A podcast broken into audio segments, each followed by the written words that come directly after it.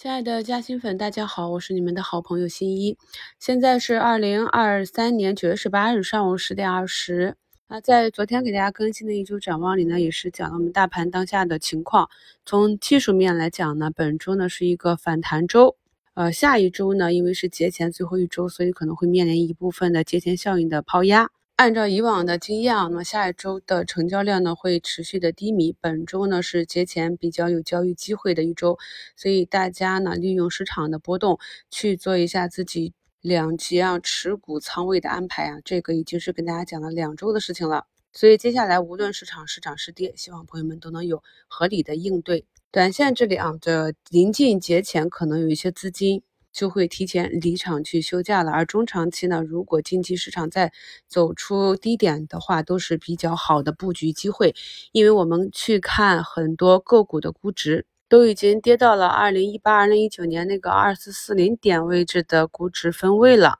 所以这里呢是没有必要再恐慌了，无非就是早早晚晚几个点的成本差异。从大周期上来看，未来还是看多看好的。那板块上呢，也跟大家去讲了这几个方向。目前呢，煤炭这里呢是继续延续一个主升，煤炭指数呢也是从开盘竞价一个多点的高开，目前是三个多点的上涨。再就是华为这个方向，昨天的一周展望里花了十来分钟跟大家去分析了一下高端支撑芯片这里光刻机的方向。朋友们现在也理解了为什么这个方向是这么的重要。那回到二级市场上，周五涨停的张江高科呢，目前呢始终是在负六个多点这里去做一个多空博弈，确实短期的量能放的也比较大啊。那么受龙头的影响呢，板块内的光刻机啊和半导体设备啊这些个股呢，今天都是有明显的低开啊。像存储芯片这里，只有长江存储方向的万润科技啊是。到目前为止，一个强势上涨，其他的存储芯片呢都是不同程度的下跌。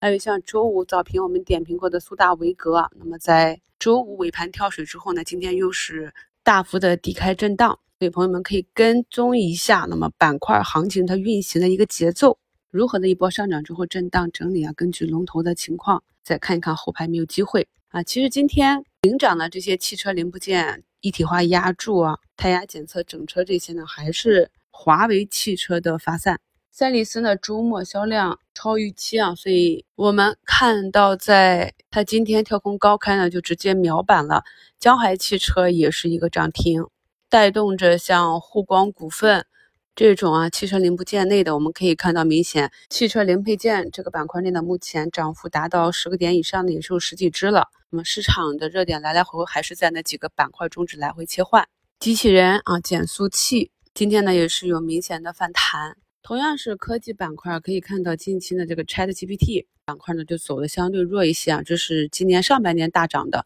我们在以前的课程中也讲过，一个板块或者个股如果短期经过了大幅的上涨的话，后期就会比较乏力。这也是在没有明显的增量资金入场的时候，场内资金切换或者标的选择的一个明显的现象。可以看到呢，相对短期高位的个股，一旦出现放量的大涨呢，产生了这种分歧之后呢，很容易次日的低开。然而呢，这些底部的啊。比如说，我们周五点评的像凯莱英这种大医药啊，在周五整个下午都是在九个多点横盘震荡，并没有封上涨停啊，很少见的涨停板吸筹。我也是反复强调过，大家近期一定要认真复盘这些底部异动的个股。你可以看到，像医药这个板块，既有短线打出空间的通化金马啊。又有底部的这些大家伙长线资金入场的迹象，就连周五还创出新低的这个口腔龙头，今天呢都走出底分型了。所以优质的板块和个股呢，它的股价也是可以跌的。那机会呢，往往是在